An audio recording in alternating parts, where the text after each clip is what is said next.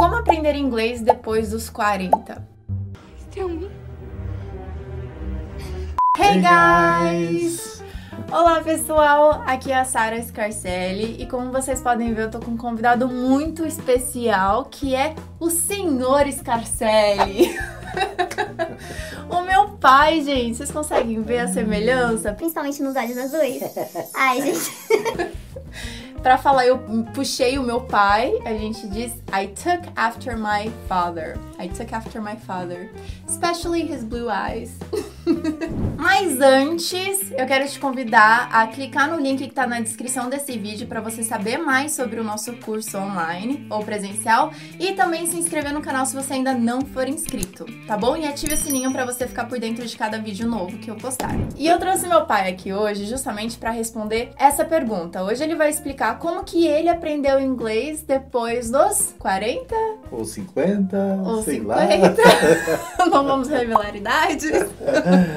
Foi um caminho muito árduo, né? Foi muito. Conta pra gente, como que foi pra você? Bom, eu sempre tive muita dificuldade de aprender inglês porque eu fui pouco escolarizado. Eu vim da roça quando eu tinha acho que 11 anos, mais ou menos. E quando eu cheguei em São Paulo, eu parei de estudar. Na verdade, eu não dei continuidade nos estudos porque meu pai tinha câncer, a minha mãe trabalhava de empregada doméstica e a gente ficava na rua e também tive que trabalhar muito cedo. E eu era o filho mais velho, por esses fatores e outros, né?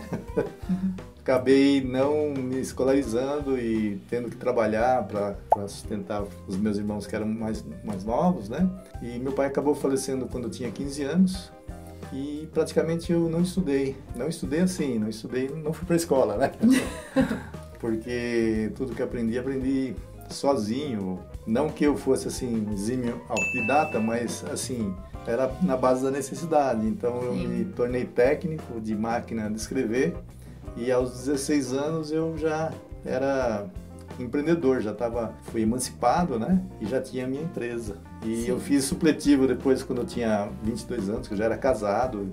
E até passei no, no, no- no inglês, porque tinha uma matéria chamada inglês, né?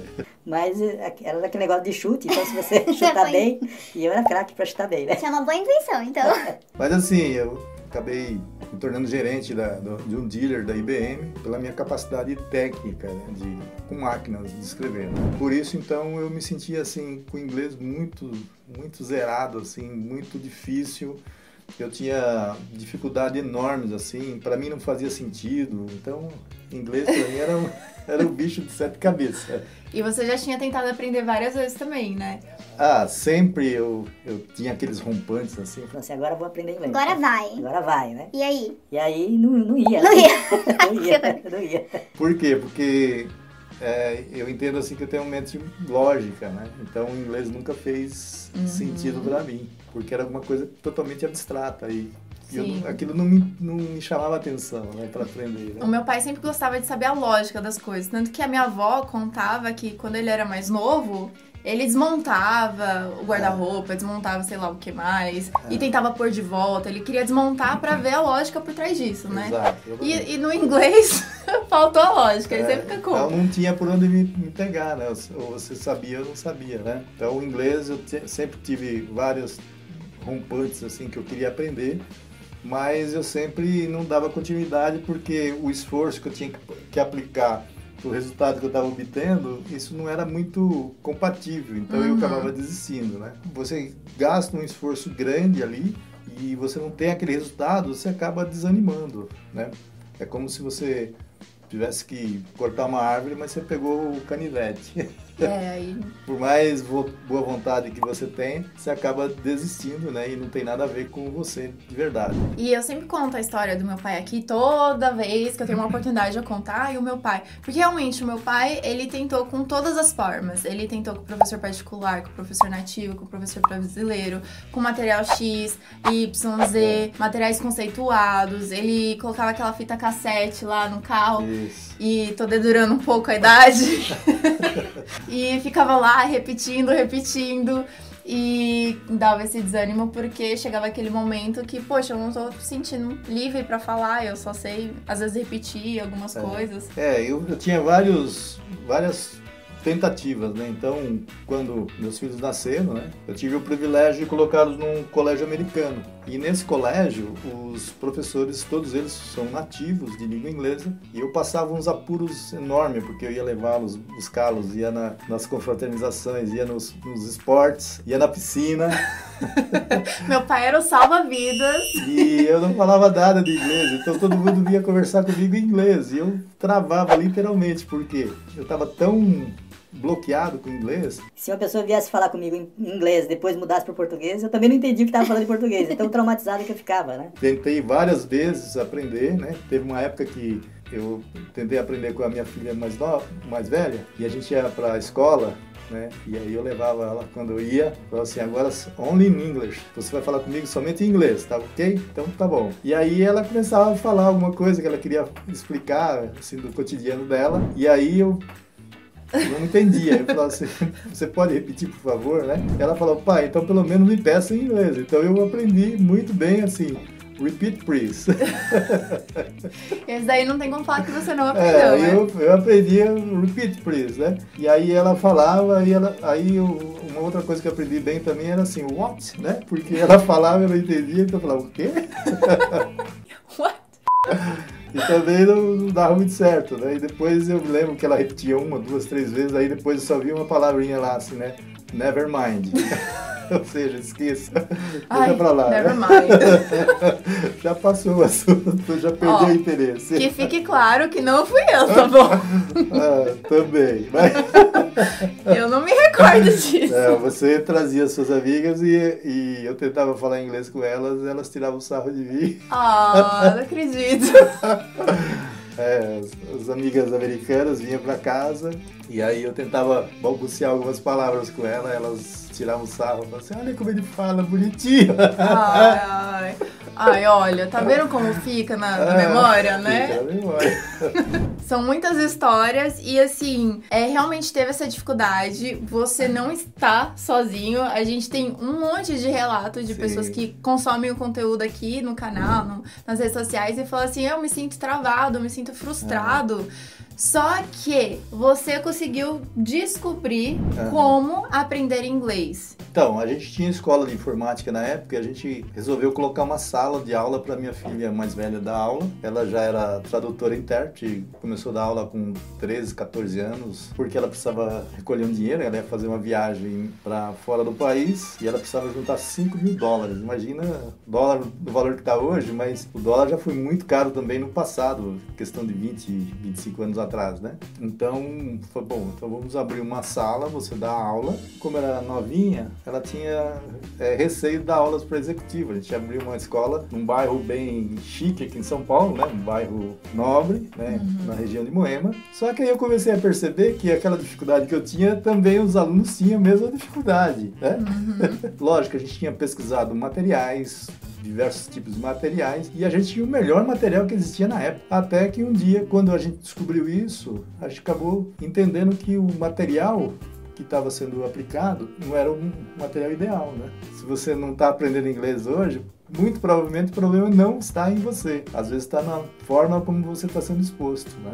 É que nem aquela história que você falou da ferramenta, né? Para cortar uma Sim. árvore. É possível, é, mas você precisa usar a ferramenta adequada. Sim. O inglês que é aplicado hoje no Brasil, infelizmente, ele não ajuda o aluno brasileiro, né? E eu estava sendo exposto a esse mesmo tipo de material. Né? Então isso acaba não dando certo.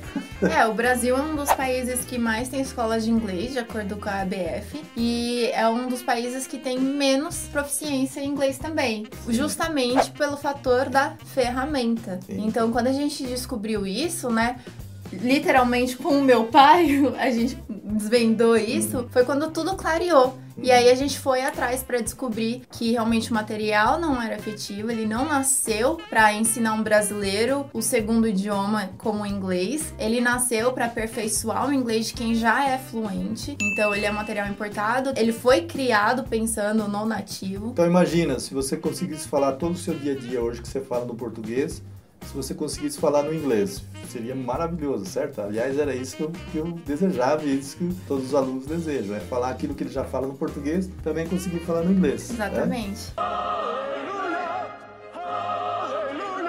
Só que esse dia a dia, nos materiais importados, que todas as escolas, infelizmente, ou usam o próprio material importado, ou então basear as suas metodologias baseado nesse conteúdo de material importado, Uhum. eles não percebem que esse material foram feitos para aperfeiçoar o inglês de quem já é fluente. Uhum. Você fez a pergunta lá, né? Aprender inglês depois dos 40, depois dos 50, 50. né? 60. Dos 60, não, não faz diferença. Por quê? Porque, na realidade, se você tiver a ferramenta certa, não, não depende da sua idade, você vai aprender inglês muito mais rápido. Uhum. Agora, se você não souber qual a ferramenta correta, você vai se é, esfolar todo, mas você não vai conseguir ter o resultado que você precisa. Eu digo Sim. esfolar literalmente porque se você usar ah, um alicate, por exemplo, para tirar a cutícula, tudo bem, mas se você usar uma gilete, Ai, que horror. não vai dar para tirar a cutícula com a gilete. Uma coisa foi criada para resolver um, objetivo, tipo de problema, isso. né? E a outra foi resolvida para um outro tipo de problema. Então, tem um- uma boa notícia aí. Então, o problema não está em você se você ainda não aprendeu inglês. A culpa não é sua. É sua. Exatamente, a culpa não é sua. Tá, não é sua agora, né? Porque se você continuar desse jeito, a culpa vai ser sua, porque agora você sabe como resolver o problema, né? Então fica esperto.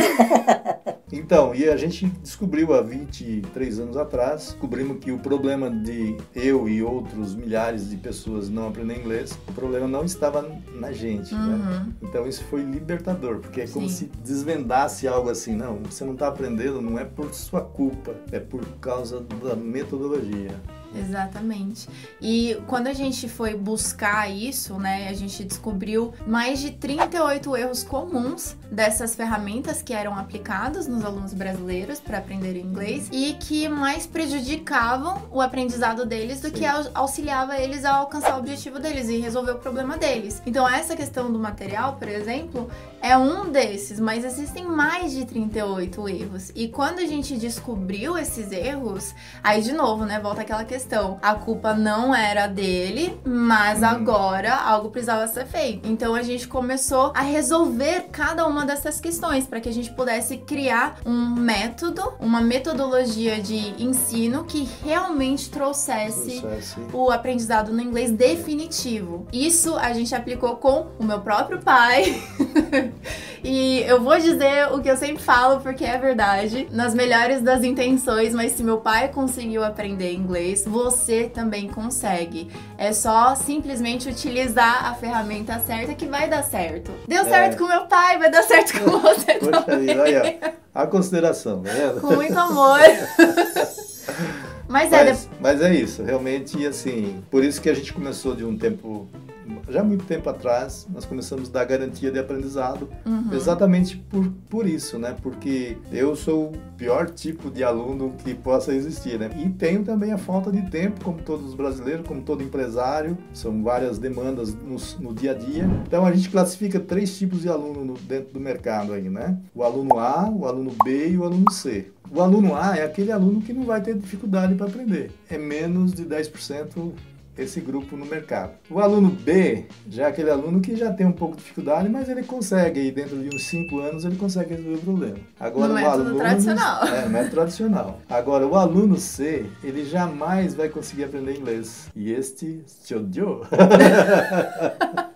Só que ele representa 70% do mercado. Quase todo mundo tem esse mesmo perfil. Por quê? Porque nós somos um país que não falamos inglês. Então você não é muito exposto no seu dia a dia no, no, no idioma. Mas então imagina você tendo a necessidade de falar inglês e você ser o tipo do aluno C. Você poderia ficar 8 anos, 10 anos, 12 anos, como a gente já pegou alunos com essa bagagem, porque exatamente esse dia a dia na mente deles não funciona, assim como não funcionava na minha. Se você não aprender inglês, a culpa não é sua, A culpa não é sua. porque você não sabia disso ainda, né? E é possível sim você aprender inglês depois dos 40, 50, 60, 70. A gente já teve Isso. alunos de todas essas idades. Até de 83 anos aqui, nós tivemos alunos aqui e tendo a resposta que ele, que ele precisava, né?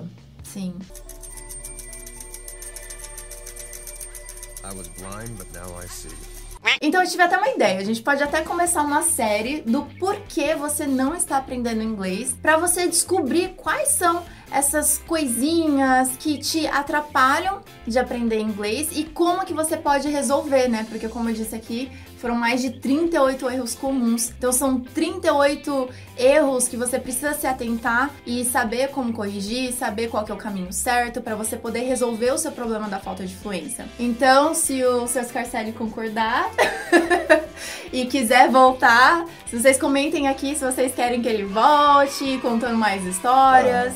A gente vai explicando quais são esses pontos, esses 38 erros. Você topa? Só eu topo, com certeza. Ah, então tá. Então já é, ó, já tá combinado. Agora, se você tiver mais pressa aí, clique aí no link abaixo aí desse vídeo, que a gente vai colocar uma promoção aí para você já resolver o seu problema. Curso online totalmente voltado para ensinar aluno- alunos brasileiros que têm a mesma dificuldade que eu ou que não tenha dificuldade. Se não tem dificuldade, Melhor ainda. melhor ainda. Mas se você tem dificuldade, você pode resolver esse problema hoje mesmo, clicando Sim. aí, já indo pro, pro nosso site.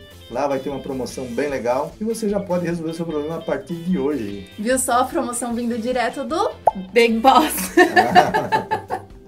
Ó, então clique no link na descrição desse vídeo pra você saber mais. Você vai descobrir que esse curso é o mais completo que tem, ele é o mais interativo, didático, dinâmico, tudo isso online, porque realmente a nossa proposta online foi pra ter a sensação da sala de aula mesmo. Então clica no link que você vai saber mais e poder usar esse benefício pra se tornar aluna ainda hoje. E eu quero que você também comente aqui no- na caixinha de comentários qual que foi a sua maior dificuldade. Se tem alguma coisa que, que ele disse que você se identificou e quais são as suas dúvidas, tá? Porque como ele vai voltar aqui, a gente vai responder as suas dúvidas, a gente quer sanar todas as suas dúvidas que você tiver sobre o aprendizado do inglês para que você tire esse peso das suas costas e veja que tem sim uma solução para você, tá bom? Combinado? Alright? Ok, então eu quero te convidar a se inscrever no meu canal se você ainda não for inscrito, deixa o seu joinha aí, compartilhe esse vídeo com todo mundo que você conhece para que eles saibam que a culpa também não é deles. E pai, muito obrigada por ter vindo, obrigada por ter é, sempre compartilhar o seu conhecimento. Eu tô empolgada para começar essa série com você e eu sei que vai ser de grande valia para todos que estão assistindo também. Legal. Okay, so thank you so much for watching. I'll see you next week or every day on social media. Bye! Bye.